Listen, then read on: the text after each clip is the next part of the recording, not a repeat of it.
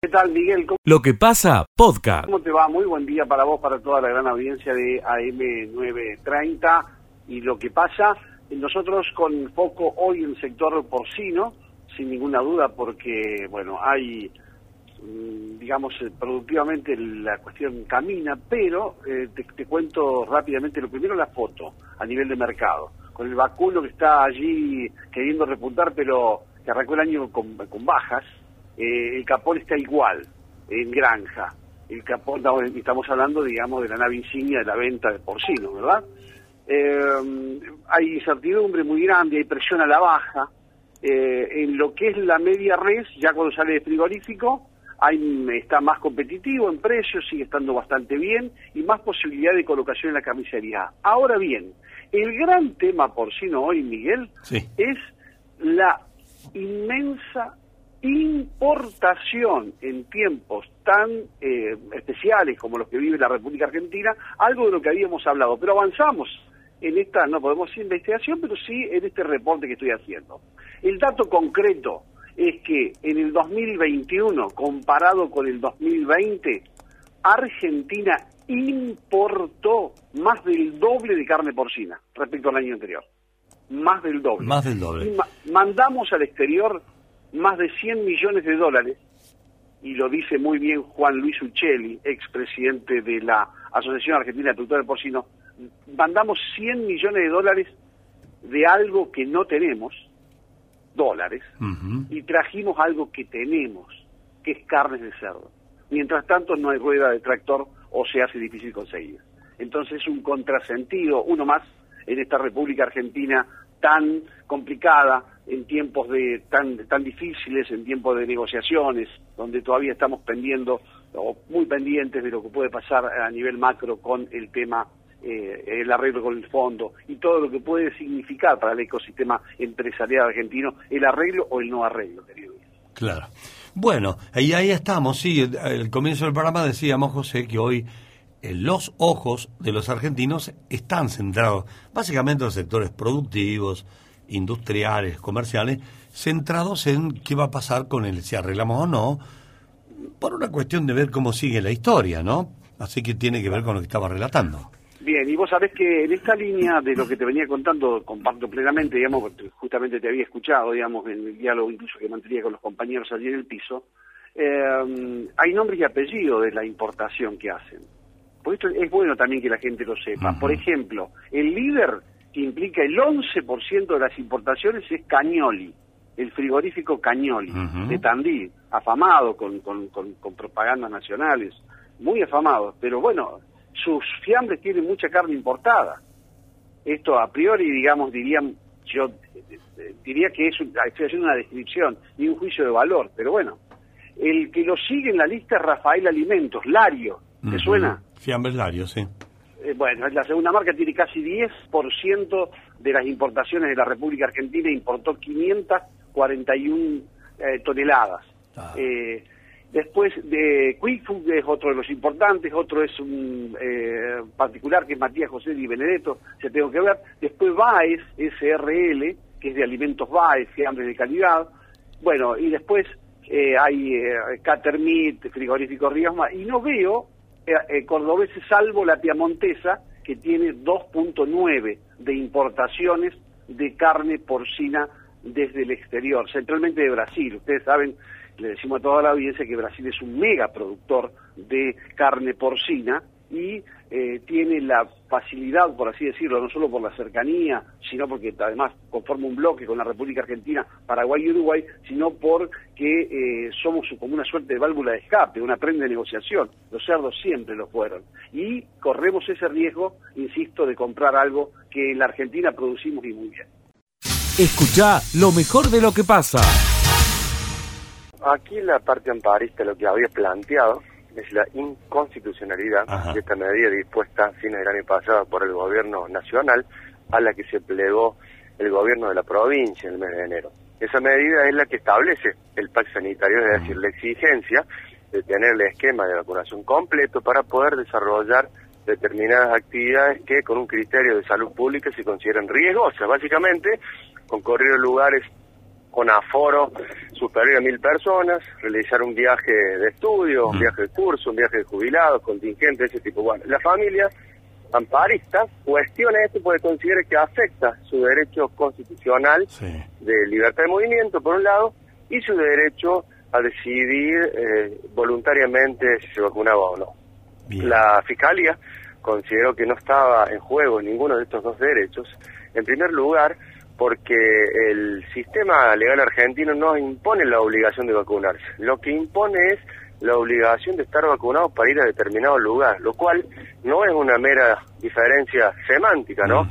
este, la vacunación es voluntaria. Vos te, te vacunás si querés ahora. Si vos querés ir a un espectáculo público, a uno de los festivales que, que ahora se están desarrollando, no vas a poder entrar si no exhibís y acreditas eh, que estás vacunado, ¿no? Eso por un lado. Y por el otro, en cuanto a la afectación de la libertad de movimiento, tampoco consideramos nosotros que este derecho constitucional está afectado. ¿Por qué?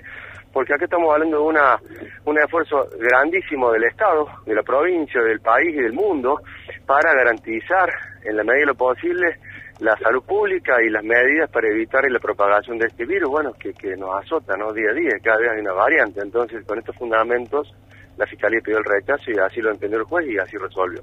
Y así resolvió. Parece haber un choque de, de, derechos, ¿no?, entre lo individual y lo colectivo.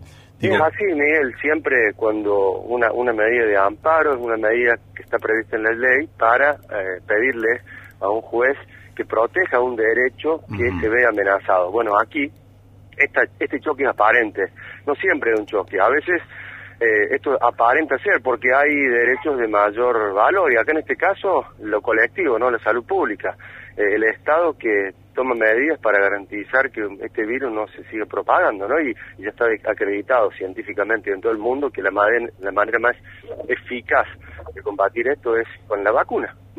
Es más, eh, eh, los, los problemas que se generan, de acuerdo a la Organización Mundial de la Salud en el mundo, por la aparición de nuevos variantes, es que todavía hay países de África, son países pobres, que no pueden garantizar la vacunación más y por eso los virus siguen aumentando, ¿no? Ese es el gran problema. Claro. Eh, dicen los oyentes que eh, tiene coherencia lo que han hecho eh, con rechazar el amparo. hay varios que están entendiendo lo mismo, que tengo varios mensajes que escuchan la conversación que estamos manteniendo, estimado fiscal. digo, están alineados con el rechazo, ¿no? Pero bueno, hay otros que sostienen que no. Hay uno que dice, no, no, no, yo tengo mi derecho y, y no lo voy a, abandonar. Y sí, eh, digamos, todas las personas tienen derecho y consideran afectado eh, ir a la justicia. Y después tienen que acatar lo que no es la justicia. Por eso vivimos en una sociedad, ¿no es cierto? Mm. Así es la cosa, Miguel. es este un tema muy interesante, un tema que genera mucho debate, por eso no me sorprende que haya eh, opiniones de, oyentes que en un otro sentido, ¿no? Ahora, y por eso está bueno que los medios que los medios tomen la, atención de esto y, transmitan ¿no? a la ciudadanía. Claro. No sé qué relación existe, me parece que es bastante directa, entre el pase sanitario y el antivacuna. Porque hay personas que son antivacuna. Sí, bueno, en, este caso, en este, las personas antivacunas, a ver, hay que ser muy cuidadoso con esto. Mm. Yo respeto muchísimo a las personas que, que, que, no, que desean no vacunarse por, por una filosofía de vida, etcétera. Eh, pero generalmente quienes hacen una exaltación de esto lo hacen a través de redes sociales, otro tipo de manifestación. En este caso, la familia emparista no no no no, no había tenido ninguna actitud. Simplemente se presentó en la justicia, pidió, presentó sus fundamentos y bueno, la justicia consideró que no eran los fundamentos adecuados para declarar la inconstitucionalidad, que es un remedio grave en contra de una decisión de política sanitaria. Así es. Bueno, y queda así. Entonces, se, al, a la luz de este pronunciamiento judicial, sí o sí que quede claro, porque hay tantos festivales, hay tantas reuniones multitudinarias, sí o sí hay que presentar pase sanitario. Es así, es, Es así, hay otros países, Miguel, como en Japón, que en cada comercio que, que está en la vía pública tiene un código QR en la entrada. Cada persona que desea ingresar al comercio tiene que eh, activar ese código QR a través de su celular. Y al comerciante le va a salir si esa persona está o no este, vacunada si está con virus o si es contacto estrecho. Y en estos casos, si la cosa no está bien, no te dejan entrar directamente, porque bueno, son medidas poco más extremas, pero lo que se tiende a garantizar, insisto, es la salud pública, y evitar la propagación del virus. Y a mí me parece, la salud es un bien supremo, si no tenemos salud no podemos trabajar, no podemos divertirnos, entonces yo creo que este tipo de medidas están bien, esto es una opinión personal más allá de, sí, sí. fundamentos jurídicos. Le, entiendo, le entiendo, eh, fiscal. Le entiendo porque... perdón, Miguel, mira lo que pasó con Djokovic. Claro. Mira lo que pasó con Djokovic. Claro, claro. Este, detectaron una irregularidad eh, en el acceso para un torneo internacional. Es más, Francia acaba de prohibirle a Djokovic este, eh, jugar a Roland Garros porque no está con el esquema de vacunación completo, porque él tiene esa decisión. Y bueno, es otro ejemplo. Escucha lo mejor de lo que pasa.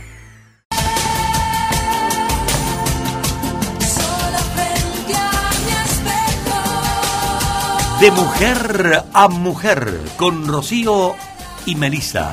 tú tienes esa cara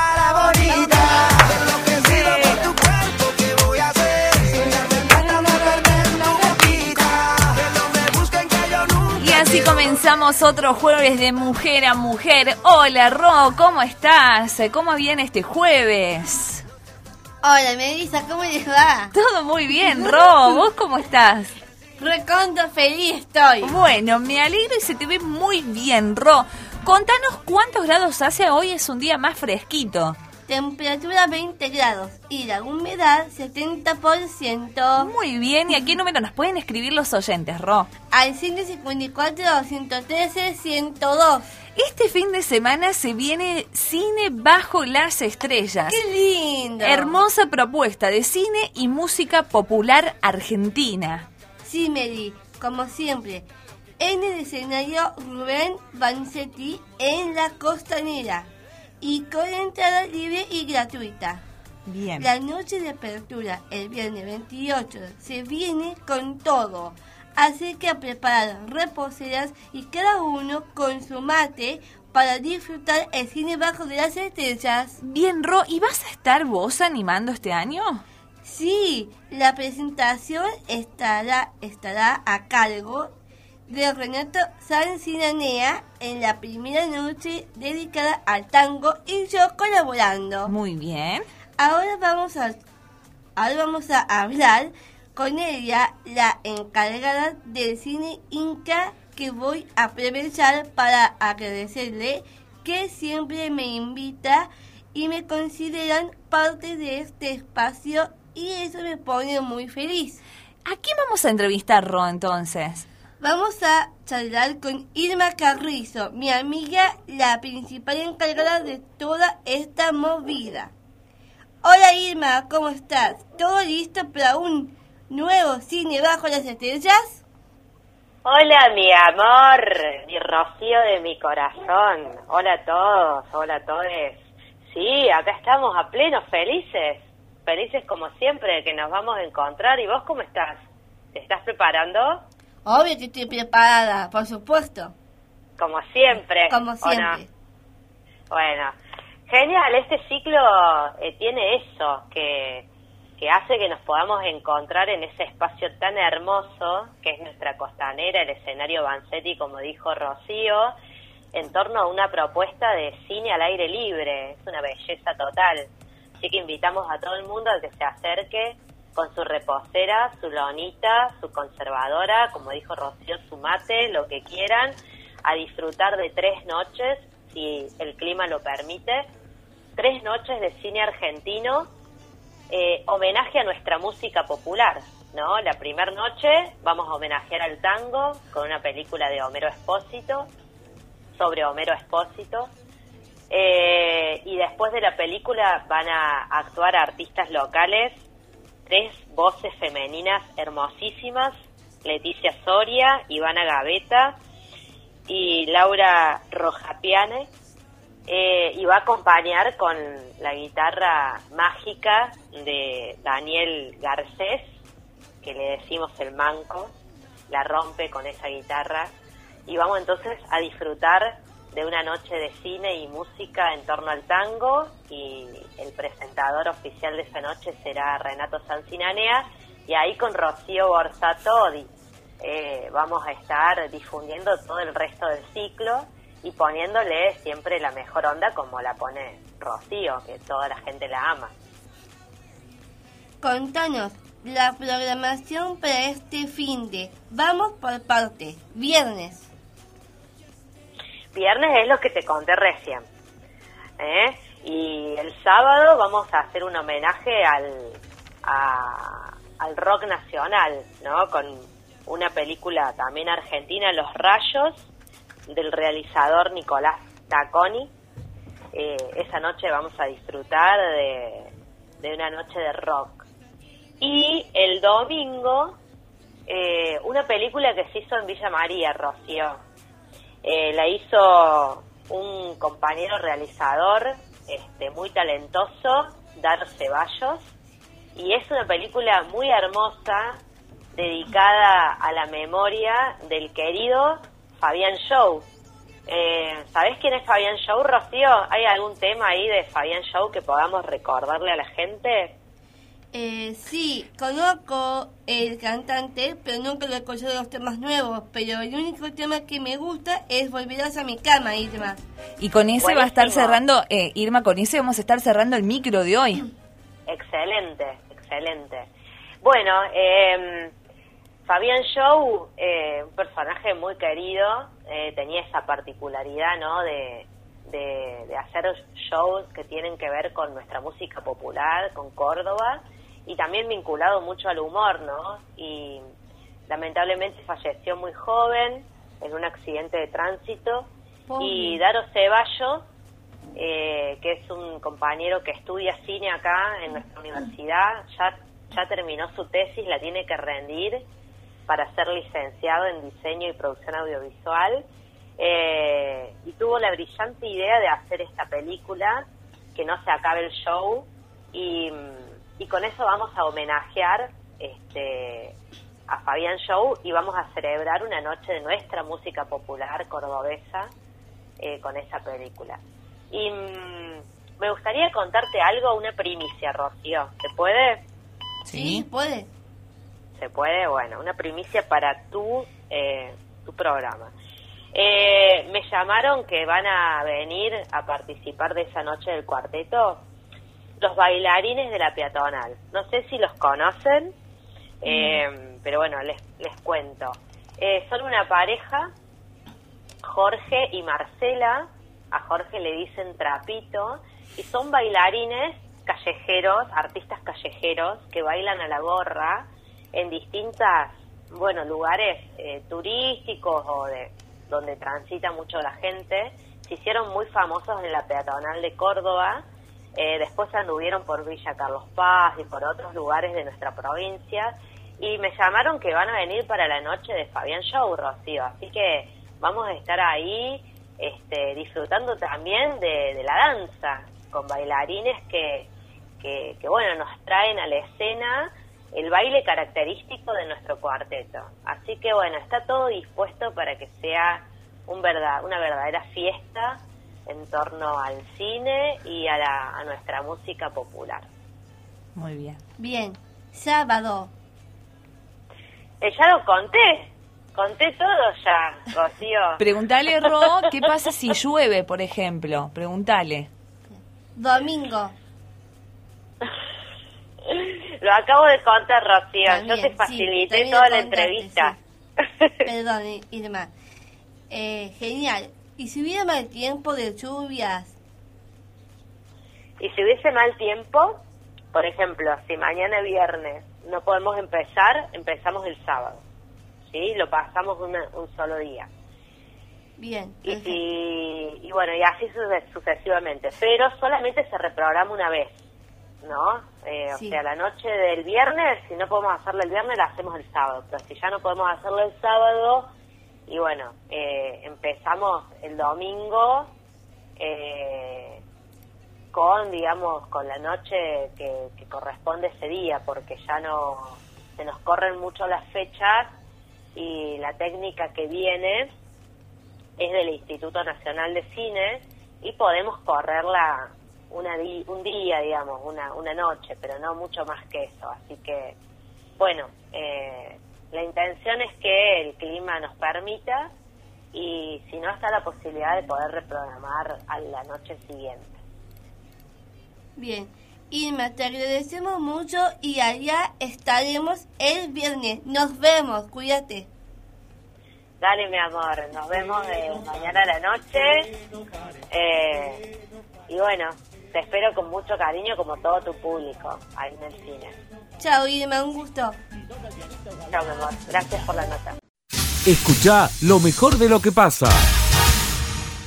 Estoy muy curioso por saber cuál es la mirada de Salvemos al Fútbol sobre esta, este análisis de que vuelvan todos los visitantes. Bueno, eh, sí, yo estoy escuchando las declaraciones del ministro eh, y me parece que hay dos cosas que son interesantes ¿no? de, de esas declaraciones. La primera es eh, cómo la vuelta del visitante se ha convertido eh, en, un- en una cuestión política, digamos, ¿no? Eh, nosotros en la ONG hemos hecho como el, el análisis de, de los incidentes antes de la vuelta, antes del- de la prohibición del público visitante, que para los oyentes si no recuerdan es desde el año 2007 en las categorías de ascenso y desde el 2013 eh, en todo el fútbol argentino, es decir que eh, ya hace va a ser 10 años pronto eh, que en los partidos de primera división no hay público visitante.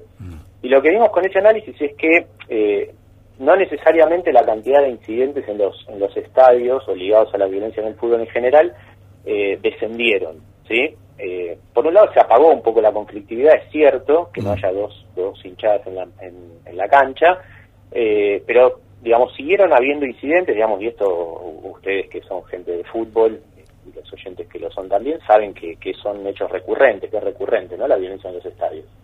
Eh, entonces, digamos, por esto decía que se ha vuelto siempre una cuestión política eh, y si hacemos un poco de memoria, por ejemplo, cuando se acercaban las elecciones presidenciales del 2015, que después ganó Mauricio Macri, eh, hubo un intento del gobierno de la provincia de Buenos Aires en ese momento de Scioli por, por retomar el visitante, eh, lo hubo también en la gestión de María Eugenia Vidal cuando se acercaban las elecciones diferentes, legislativas y después presidenciales en 2019, eh, con lo cual, digamos, eh, esta, esta cuestión de que actores políticos se refieren a la vuelta del visitante no es una cuestión nueva, ¿sí? Eso como, como primer dato.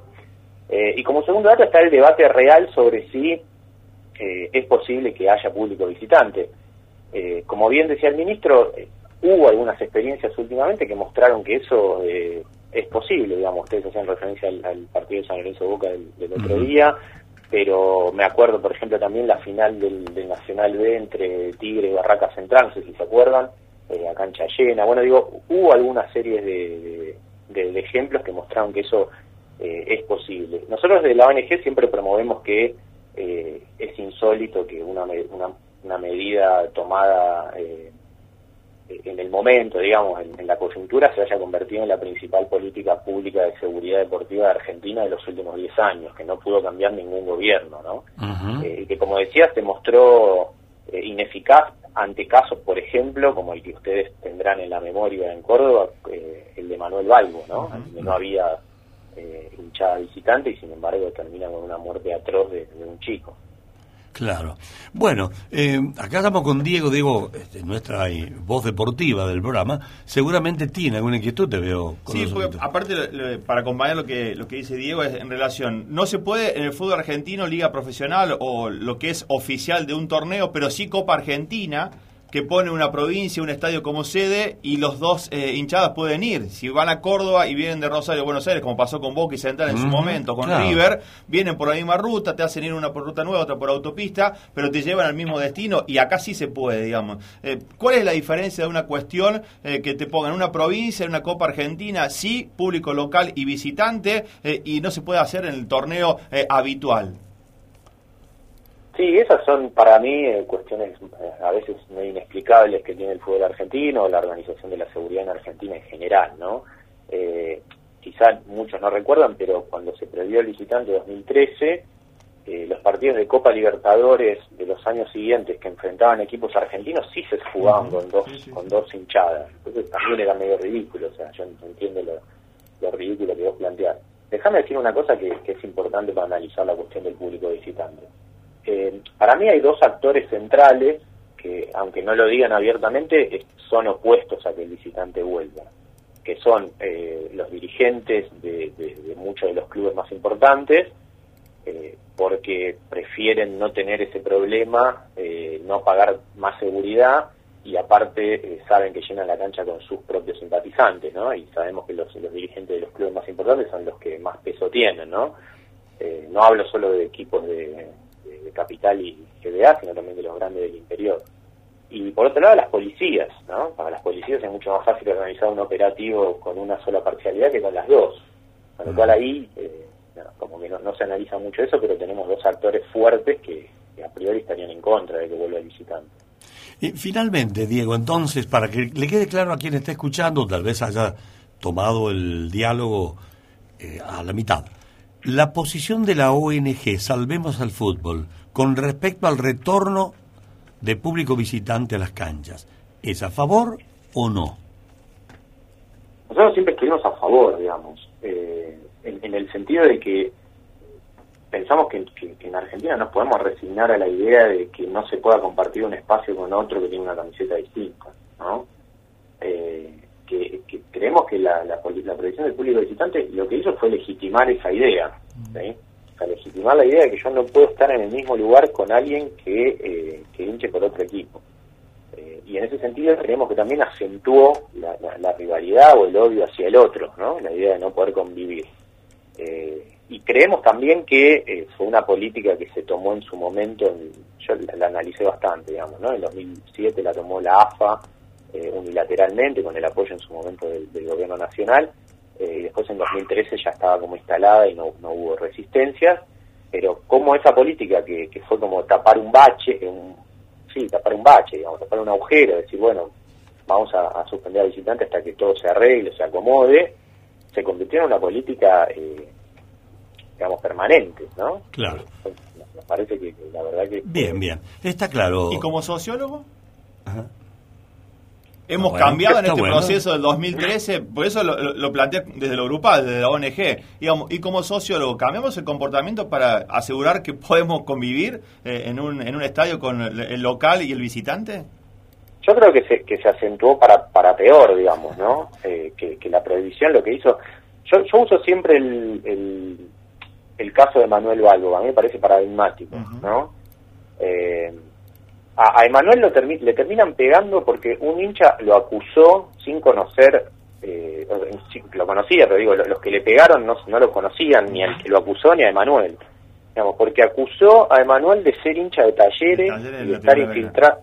¿Cómo, cómo? En la tribuna de Belgrano, digamos. Claro, en la tribuna de Belgrano. Eh, inmediatamente hubo 30 personas pegándole a alguien que, que porque lo acusaban de ser hincha de otro equipo. Digo, eh, eso, digamos, yo siempre sie- siempre eh, siempre digo que está potenciado por la, por la por la prohibición del público visitante. El Estado como que te dijo, hay gente que está prohibida que esté acá, y entonces la- las personas haciendo justicia por mano propia, eh, por algo que entendían como, un, como una afrenta, una violación, ¿no? Finalmente igual eh, Manuel no era hincha de talleres, pero digo, más allá de eso, eh, mostró cómo una política pública se vuelve en contra de lo que quiere justamente combatir. ¿no? Escucha lo mejor de lo que pasa. Hola, muy buenos días, Miguel. ¿Cómo estás? Un placer saludarte. Qué lindo. Estoy mirando la foto tuya de la tapa de, de Soy Semilla. La verdad que es una producción fantástica. Ese sombrero que te han puesto ahí, con esa, esa melena al viento. Qué bonita estás. Felicitaciones. Bueno, muchas gracias. Flor, Muchas gracias. bueno, contanos, eh, ¿qué es Soy Semilla, este, este nuevo que has hecho, eh, Flor Paz, querida? Bueno, Soy Semilla es un disco en el cual me tiene como compositora. Muchas de las canciones me pertenecen, en coautoría también con grandes compositores de nuestro país. Así que estoy muy feliz porque he logrado, junto a Juan Blas Caballero, que es el productor de este disco, un sonido que, que me representa, que me identifica y que también creo que, que me da una identidad al 100%. Así que bueno, estoy, estoy muy contenta con este material nuevo, ahora en el verano presentándolo en los escenarios. Así que bueno, eh, feliz de poder estar compartiendo con el público también esta música nueva. Bien, ¿sabés qué me pasa a mí cuando te escucho cantar, eh, Flor? Eh, tengo, me, me llega como una, sen- tu música como una sensibilidad, me pone sensible. Eh, Sí, en serio, en serio. Es co- y además es como si lo estuviese compartiendo en el aire con muchos. Tenés esa, e- esa mm, cualidad que permite fluir, diríamos, en la humanidad del, del público. Es fantástico, Flor, lo tuyo. Y no te estoy haciendo una adulación, lo digo con sinceridad.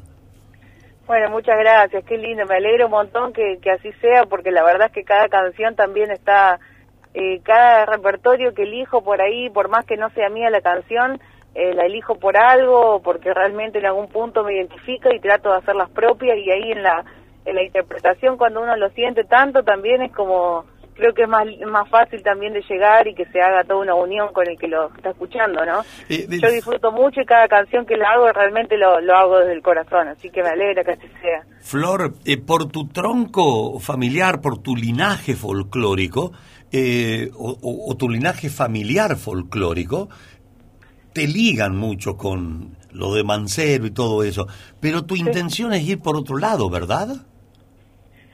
Eh, mirá, como que se dio bastante naturalmente. Yo eh, soy bastante, no sé, como que lo, lo llevo muy en alto la, la bandera mancera porque ellos son los que, particularmente mi papá, el que me ha como dado el amor a que yo hoy en día me esté dedicando a esto. Así que imagínate que yo a nivel ya hija le nada, le, le debo mucho, siento, porque esto que me traspasó él a mí es, es hermoso, pero también tengo un compromiso muy lindo, no con nadie, sino conmigo misma, de, de poder evolucionar, de mostrar algo nuevo, de no pasar inadvertida por esta vida, sino también dejar un mensaje en mi música, ¿no? Claro. Creo que todos los que nos dedicamos a, a lo artístico deseamos dejar algo nuestro también y bueno, creo que es parte de eso también lo que estoy viviendo ahora. Eh, obviamente eh, puede gente que le guste o no, pero yo estoy siendo como genuina con lo que siento y también si alguien va escuchando disco a disco puede ir notando también un poco que más allá de mi voz, ¿no? Está trabajado muy en detalle todos los músicos con, el que- con los que hemos grabado, los estudios, o sea, trato de, de enfocarme en que cada material sea mejor que el anterior, digamos, ¿no?